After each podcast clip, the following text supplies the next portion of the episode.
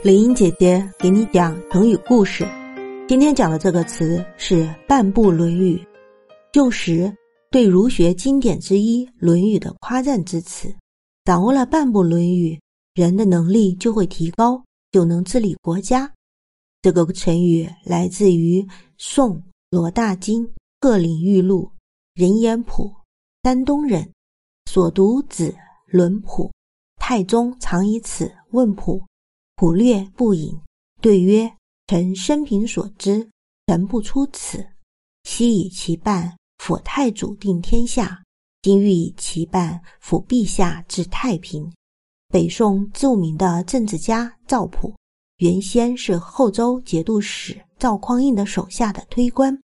公元九六零年，赵匡胤率军北上，部队达到陈桥时。赵普为赵匡胤出谋划策，发动兵变。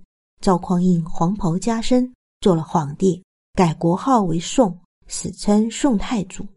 接着，赵普又辅佐宋太祖东征西讨，统一了全国。后来，宋太祖任命他为宰相。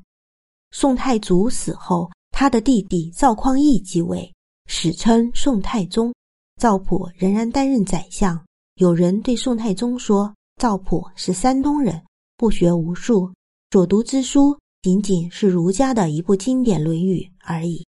当宰相不恰当，宋太宗不以为然地说：“赵普读书不多，这我一向知道，但说他只读一部《论语》，我也是不相信的。”有一次，宋太宗和赵普闲聊，宋太宗随便问道：“有人说你只读一部《论语》，这是真的吗？”